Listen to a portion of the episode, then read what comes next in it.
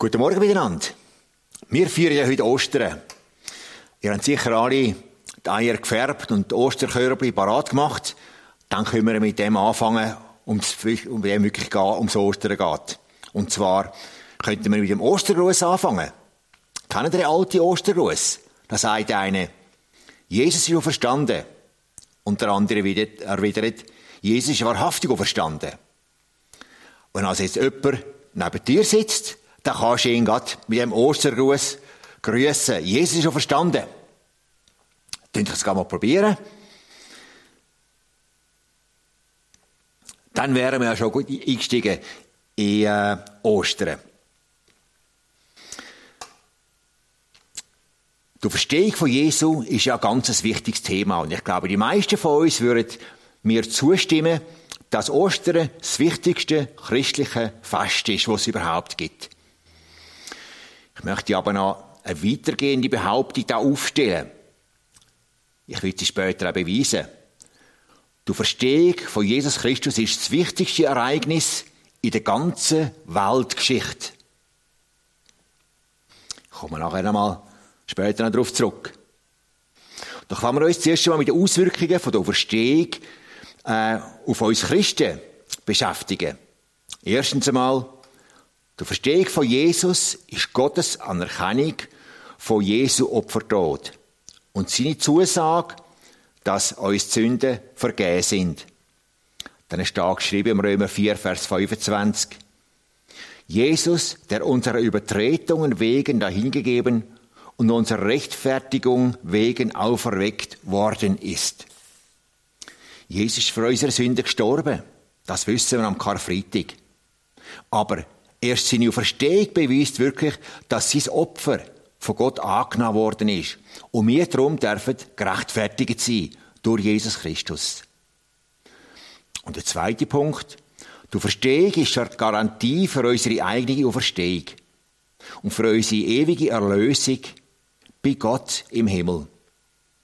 Dann Johannes 6, Vers 40, da steht geschrieben, denn dies ist der Wille meines Vaters, dass jeder, der den Sohn sieht und an ihn glaubt, ewiges Leben habe. Und ich werde ihn auch verwecken am letzten Tag. Genauso wie Gott Jesus von den Toten auferweckt hat, so wird Jesus auch uns auferwecken. Und das ist eine wahre Hoffnung. An dieser Hoffnung wollen wir festhalten. Auch wenn gerade um die Osterzeit herum immer wieder ein paar liberale Theologien, Theologen aufstehen und irgendwie ihre Meinung können kundtun in den Massenmedien. Die einen behaupten dann, ja, Jesus ist schon verstanden, aber nur im Geist. Er ist uns einfach in den Gedanken näher. Dann möchte ich entgegenhalten, die Jünger von Jesu sind nicht einem Geist begegnet, wo sie den auferstandenen Jesus gesehen haben, sondern sie haben Jesus gesehen und haben gesehen, dass er mit Leib, mit Lieb, Seele und Geist auferstanden ist. Sie haben mit ihm geredet, sie haben ihn berührt und Jesus hat sogar vor ihnen gegessen, als endgültiger Beweis, dass er immer noch den menschlichen Körper hat. Andere sagen, ja, du verstehst, ist erst viel später von den Christen erfunden worden, wo alles noch, wo alles viel mystischer erklärt worden ist dem möchte ich entgegenhalten, dass schon im Alten Testament die Verstehung vorzeichnet war. Nämlich schon tausend Jahre vor dem Ereignis hat David geschrieben, im Psalm durch den Heiligen Geist, Psalm 16, denn meine Seele wirst du dem Sheol nicht lassen, wirst nicht zugeben, dass dein Frommer die Verwesung sehe. Wie gesagt, der David hat den Psalm geschrieben. Ist der David gestorben? Ist er verwest? Ja klar. Das Grab von David kann immer noch besucht werden in Israel. Es ist ein wichtiges Heiligtum der Juden. Wer redet denn da wirklich im äh, Psalm 16? Es ist Jesus, wo durch den Heiligen Geist zum Vater redet. Und das ist tatsächlich dann auch passiert. Denn wo Jesus gestorben ist, ist er nach drei Tagen wieder verstanden. Er hat also keine Verwesung gesehen. Jesus selber hat immer wieder von der Auferstehung geredet. Von seiner eigenen Auferstehung und von der Auferstehung von uns Menschen. Die Auferstehung ist auch von den Aposteln immer wieder bezeugt worden. Ja, schon der Petrus in seiner ersten Predigt ab Pfingsten hat er ganz klar aufgezeigt und ein Zeugnis abgeleitet. Wir haben gesehen, Gott hat Jesus auferweckt von den Toten. Und auch der Paulus hat immer wieder von der Auferstehung geredet. Genauso wie Jesus mit Lieb, Seele und Geist verweckt worden ist, genauso werden auch wir auferweckt werden. Das heißt geschrieben im 1. Johannes 3, Vers 2, Geliebte, jetzt sind wir Kinder Gottes und es ist noch nicht offenbar geworden, was wir sein werden. Ja klar. Jetzt ist noch nicht sichtbar, dass wir Kind von Gott sind. Ist noch nicht sichtbar, was man mit uns sein wird. Aber Johannes fährt dann fort. Wir wissen, dass wir, wenn er offenbar werden wird, ihm gleich sein werden. Denn wir werden ihn sehen, wie er ist. Und das ist doch gewaltig. Wir werden Jesus gleich sein, gleich wie er sein. Ein gleicher Herrlichkeitslieb haben wie Jesus. Wenn wir bei ihm in seiner Herrlichkeit sind. Dort wird es kein Tod mehr geben, keine Trauer, kein Geschrei, keine Schmerzen. Ja und noch mehr. Gott selber wird uns trösten. Er wird Tränen von allen unseren Augen abwischen. All das ist nur möglich geworden, weil Jesus auferstanden ist und den Tod für uns besiegt hat. Ohne Auferstehung wäre unser Glaube nichts wert. Unsere Hoffnung wäre lediglich eine Illusion. Und auf die Illusion würde ein schreckliches äh, Erwachen folgen. So hat der Paulus geschrieben im 1. Korinther 15. Wenn aber Christus nicht auferweckt ist, so ist euer Glaube nichtig so seid ihr noch in euren Sünden. Also sind auch die, welche in Christus entschlafen sind, verloren gegangen. Wenn wir allein in diesem Leben auf Christus gehofft haben, so sind wir die elendesten von allen Menschen. Aber dann schrieb der Paulus weiter, nun aber ist Christus aus den Toten auferweckt, der Erstling der Entschlafenen. Wollen wir uns nicht durcheinander bringen lassen.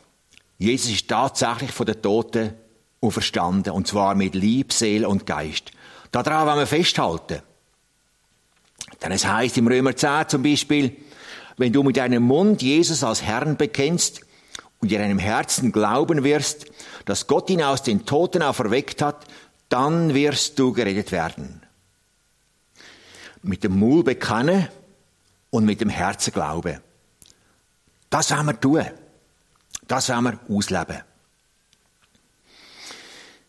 Jetzt will ich aber noch auf meine Behauptung zurückkommen, dass du verstehst, das wichtigste Ereignis ist in der ganzen Weltgeschichte.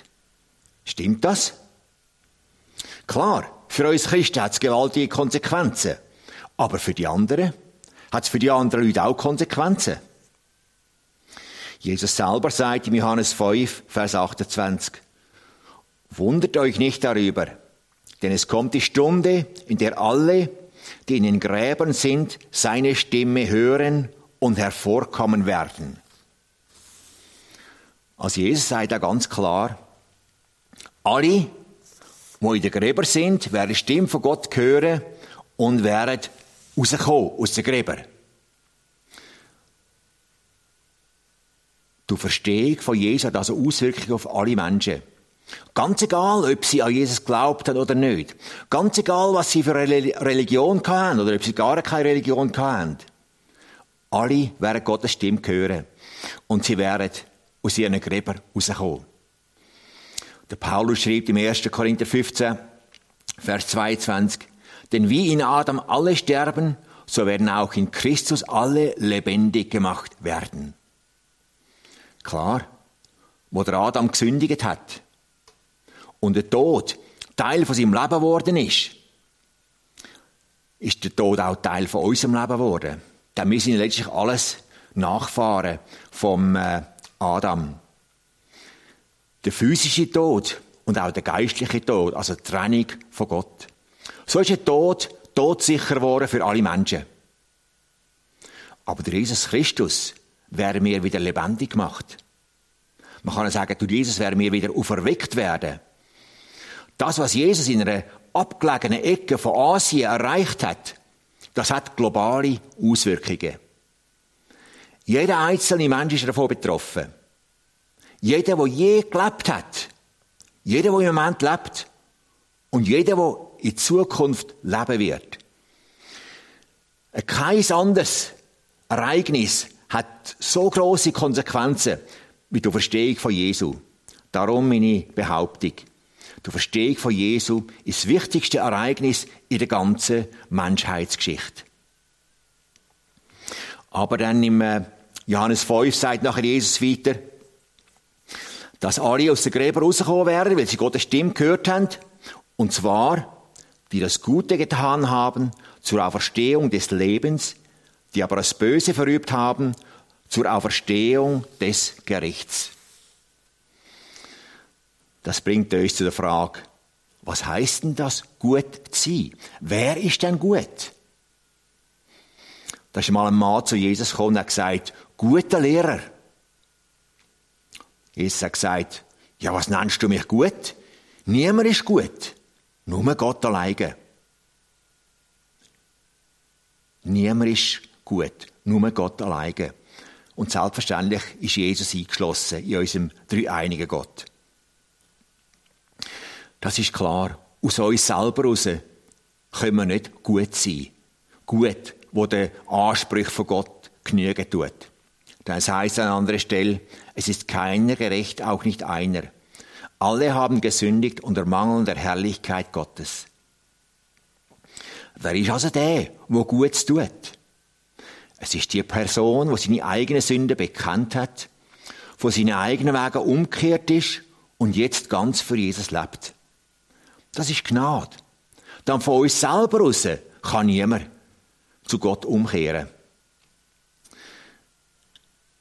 Die, wo gut sind in Gottes Augen, die haben sich selber abgeschworen, die haben sich selber verleugnen und tun jetzt den Willen von Gott. Gott hat sie gerufen und sie sind zu ihm umgekehrt.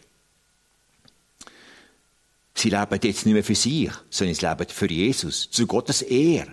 Betet ihn an. Das ist doch gewaltig. Wir werden auferstehen zum Leben, zum ewigen Leben, zu einer ewigen Herrlichkeit. Und wer sind denn die, die das Böse verübt haben? Das sind die, die Gott nicht gesucht haben. Gott hat sie gerufen und sie sind nicht umgekehrt zu Gott. Sie haben auf sich selber vertraut. Sie haben Gnade verachtet. Sie haben Gott nicht Danke gesagt fürs Leben und alles das, was er ihnen gibt, sondern sie haben für sich selber gelebt, für ihre eigene Ehre, ihren eigenen Vorteil gesucht. Mit Schrecken werden sie dann aufwachen und merken, dass mit dem Tod nicht alles vorbei ist. Sie begreifen plötzlich, dass sie auch verstanden sind von den Toten, um jetzt vor dem Jesus Rechenschaft zu geben, wo sie ihr ganzes Leben verachtet haben. Wenn also jetzt jemand da ist, wo, je, wo noch nicht zu Jesus umgekehrt ist, wo er keine Gewissheit hat, was nach dem Tod passiert, dann ist heute der richtige Tag, um umzukehren. Ist heute der richtige Tag, um die Sünde zu bekennen und zu lassen. Und anzufangen, nach Gottes Wille zu fragen. Gott wird jeden Einzelne aufnehmen, der demütig zu ihm kommt. Ja, tatsächlich, Jesus ist ja verstanden. Darum freuen wir uns. Und darum werden wir ihm gleich sein. Was für eine gewaltige Hoffnung. Die Hoffnung ist besser als alles Geld in der Welt. Wegen dieser Hoffnung will ich mein ganzes Leben investieren ins Reich Gottes. Und ganz besonders auch den Menschen erzählen, die noch nichts gehört haben von Jesus. Vielleicht denkt jetzt aber jemand, ja, das geht ja noch so lang. Das ist nur das Vertrösten auf die Ewigkeit. Wer so, wer so denkt, der möchte ich zwei Sachen in Erinnerung rufen. Erstens, schon jetzt können wir jeden Tag mit dem verstandenen Jesus leben. Denn wenn Jesus lebt, kann er auch heute noch in unser Leben eingreifen, kann uns leiten, kann uns zeigen, was wir machen sollen. Und das Leben mit Jesus ist ein Leben, das sich wirklich lohnt. Jetzt schon. Heute, da. Und das Zweite, da schreibt der Paulus von einem Geheimnis im 1. Korinther 15, Vers 51. Sagt der Paulus, siehe, ich sage euch ein Geheimnis. Wir werden nicht alle entschlafen oder wir werden nicht alle sterben. Wir werden aber alle verwandelt werden. Wir werden nicht alle sterben müssen. Und das ist doch etwas Gewaltiges. Nicht alle müssen sterben, sondern wenn Jesus kommt, wird er auch die, die noch leben und an ihn glauben, verwandeln. Und die können mit Jesus mitgehen und werden bei ihm sein. Alle Tage. Die ganze Ewigkeit. Und das ist eine Hoffnung, die mich durchtreibt. Was mir schon aufgefallen ist, ist, dass viele Christen in der Schweiz nicht so sicher sind darüber. Die sagen sich, ja, wir wissen nicht, wenn Jesus wiederkommt. Und dann möchte ich vorlesen aus der Bibel, wann Jesus genau wiederkommt. Steht nämlich geschrieben in der Offenbarung, nicht nur einmal, mehrere Mal, zum Beispiel Offenbarung 22, Vers 16 heißt geschrieben, da wird Zeugnis abgeleitet über dem, was bald geschehen wird. Und in Vers 7, siehe, ich komme bald. Und in Vers 10, denn die Zeit ist nahe. Und in Vers 12, siehe, ich komme bald. Und mein Lohn mit mir. Und in Vers 20 heißt es einmal, der diese Dinge bezeugt, spricht, ja, ich komme bald. Also, wir wissen es, Jesus kommt bald. Sind wir parat?